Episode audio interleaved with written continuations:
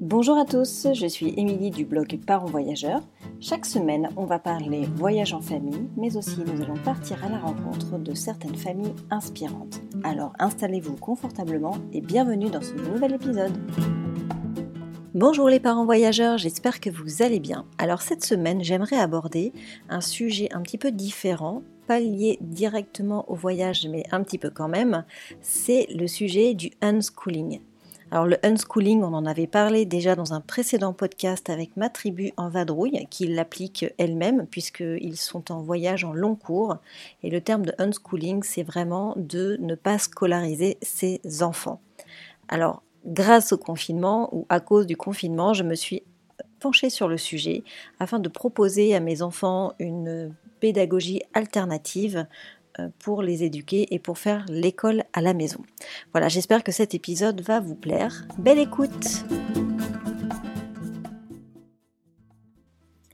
L'arrivée du coronavirus en Espagne et ailleurs a complètement chamboulé nos vies. Alors que ce soit en mieux ou en pire, c'est sûr qu'on ne sortira pas pareil qu'avant, c'est évident. Alors nos vies de parents ont complètement été chamboulées. Hein. On parle de télétravail, garde d'enfants, gestion euh, de l'école, donc l'école à la maison, donc toutes ces casquettes euh, assez complexes. À vrai dire, euh, nous à la maison, on n'avait jamais vraiment envisagé l'instruction en famille. Pour moi, ça c'était vraiment un milieu de mes envies de parents et je préfère laisser ce travail à des gens qui sont bien plus compétents que moi sur le sujet.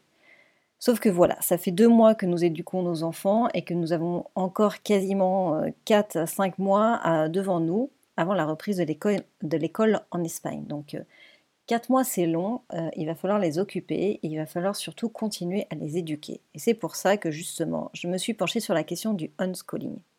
Alors non pas parce que je veux les déscolariser de manière définitive, mais pour essayer de trouver un autre moyen de leur faire l'école à la maison. Parce que honnêtement, c'est assez compliqué pour moi de faire l'école à la maison par rapport à leur âge. Bien qu'ils sont petits, ils sont sur des âges euh, de transition, on est sur l'apprentissage de l'écriture euh, et de la lecture. Et de ce fait, pour moi, c'est compliqué. Donc je cherchais des alternatives justement euh, à la méthode pédagogique traditionnelle.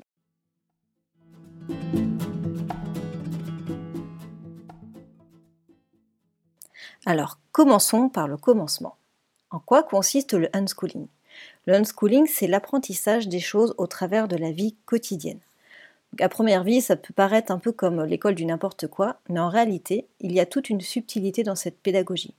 On finit même par aiguiser notre œil en trouvant dans chaque activité le moyen soit de faire des maths, soit d'apprendre des nouvelles choses, soit de faire de la science, soit de faire de la lecture, et voire même l'apprentissage du vocabulaire en français et en espagnol. Le unschooling, c'est l'apprentissage de manière autonome chez l'enfant. En réalité, euh, chez nous, ce sera quand même du unschooling un petit peu dirigé, parce que ça m'aidera tout d'abord à cadrer un petit peu l'apprentissage, parce que bon, en septembre, ils vont quand même retourner à l'école. Euh, et puis aussi pour me souvenir des choses qu'on a déjà réalisées, mais aussi pour m'aider à, trouver du contenu en espagnol et en anglais pour qu'ils soient quand même plutôt en phase avec ce qu'ils ont déjà appris et ce qu'ils vont apprendre à la rentrée. Donc en principe, les familles qui pratiquent le vrai unschooling n'ont aucun support euh, officiel, sauf si l'enfant le réclame ou si c'est pour aider le parent à expliquer les choses. Donc c'est bien l'enfant qui est au cœur de la pédagogie et il apprend à son rythme et aborde les sujets qui l'intéressent. Donc nous, en tant que parents, nous devons les accompagner de manière bienveillante et pédagogique. Et moi, ce que j'essaye de faire, c'est qu'à partir du moment où il est passionné par un sujet, et eh bien justement, on va en profiter pour l'aborder de différentes manières. Euh, si par exemple, euh, moi en ce moment il est à fond sur les requins, on va faire de la lecture au travers des requins, on va faire des maths autour des requins, on va apprendre euh, un petit peu de science autour des requins, etc. Donc on va venir intégrer plusieurs matières autour de cette thématique qui à la base il aura choisi parce que c'est, on va dire, son kiff du moment. Alors concrètement, comment mettons en place le unschooling à la maison? Je vais vous parler un peu de mon expérience euh, perso dans le, confinement et comment nous, on envisage de le mettre en place. Donc déjà, comme vous avez déjà pu le remarquer, les enfants sont de base hyper curieux et posent beaucoup de questions. Il y a aussi la fameuse période des petits, chez les petits, des pourquoi. Donc ils ont vraiment besoin de comprendre le monde qui les entoure. Eh bien, mettre en place le unschooling, c'est prendre le temps de leur répondre et d'approfondir le sujet si l'enfant le souhaite. Donc finalement, durant le confinement, nous, on faisait l'école le matin, pour un souci d'organisation, pour la praticité, pour essayer de cadrer la journée.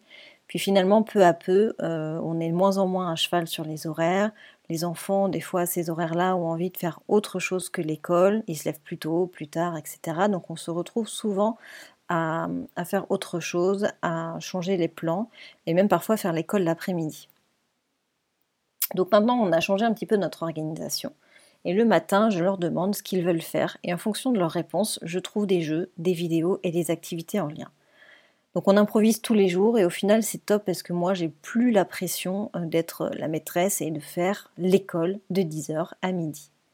Mon seul objectif pour Louis, c'est qu'il écrive et qu'il lise tous les jours. Donc c'est à moi de trouver des astuces pour le faire lire sans le forcer, donc au travers du jeu, euh, au travers des activités. Avec Suzanne, on apprend les sons et on fait beaucoup de motricité fine et de, graphomotricité pour préparer l'apprentissage de la lecture et de l'écriture l'année prochaine.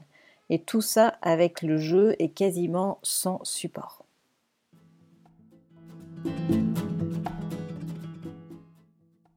Alors, quelle est la différence entre l'instruction en famille et l'unschooling? En fait, l'instruction en famille, c'est du home schooling, donc on apprend à la maison avec des supports de l'école. Et le unschooling, il n'y a vraiment pas de support. C'est vraiment plutôt euh, l'ouverture d'esprit des enfants. Donc aujourd'hui et dans les prochains mois, on sera vraiment entre les deux, à la fois euh, homeschooling et unschooling. Mais finalement, peu importe les mots, l'objectif c'est de leur donner envie d'apprendre par eux-mêmes, d'être sur de la pédagogie positive, de leur faire confiance et d'éveiller leur curiosité d'enfant. Donc on sort des cases et je pense que cette agilité leur servira plus tard.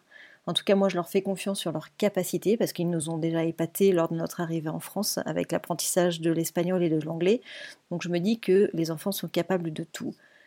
L'école dans laquelle ils étaient aussi avant pratiquait aussi une pédagogie alternative autour des cinq sens, donc on n'était pas du tout sur un, schéma classique. Donc je pense que ce, type de, pédagogie peuvent leur, convenir. Et surtout moi, parce qu'au final, euh, faire l'école, c'est vraiment pas mon truc. Le suivi pédagogique euh, est compliqué dans l'école actuellement. On a des supports, mais voilà, je trouve que c'est pas hyper ludique pour eux. Et finalement, euh, je trouve que bah, on apprend bien plus quand on fait le jardin, quand on fait la cuisine, quand on fait des jeux de société, quand on, on invente des jeux. Et finalement, je trouve que ben, au finalement, c'est beaucoup plus serein pour tout le monde. Alors avec le confinement, c'est vrai que c'est assez compliqué de trouver des sources d'apprentissage externes puisque ben, on reste à la maison ou dans notre quartier. Effectivement, les parents voyageurs euh, qui voyagent au long cours ont la possibilité de visiter des réserves d'animaux, de visiter des musées, etc., qui permettent de venir euh, en appui sur euh, l'apprentissage. Bon, c'est pour ça que je pense qu'un un petit peu de support pour nous diriger peut être intéressant. Voilà, j'espère que cet épisode vous aura plu, va vous donner euh, l'idée d'approfondir le sujet. En tout cas, euh, le homeschooling, c'est vraiment bien plus profond que ça. Là, j'ai vraiment survolé un petit peu euh, le sujet parce que voilà, nous allons le mettre en place sur les prochains mois, mais pas de manière définitive. Donc voilà, c'est juste une première approche qui va nous permettre d'appréhender ces prochains mois. Alors j'espère que cette nouvelle réflexion vous aura plu. Si vous souhaitez en savoir plus, n'hésitez pas à aller sur le blog parce que j'ai écrit un article beaucoup plus long et qui explique un petit peu notre confinement en Espagne et comment on est venu à, penser au unschooling. Donc voilà, je vous invite à aller lire l'article si vous voulez plus d'informations. En attendant mercredi prochain, eh ben, si vous avez 5 minutes, vous pouvez laisser un commentaire ou 5 étoiles sur votre plateforme d'écoute. Ça permet de soutenir gratuitement le podcast. Voilà, je vous dis à mercredi prochain pour un nouvel interview de parents voyageurs. Ciao ciao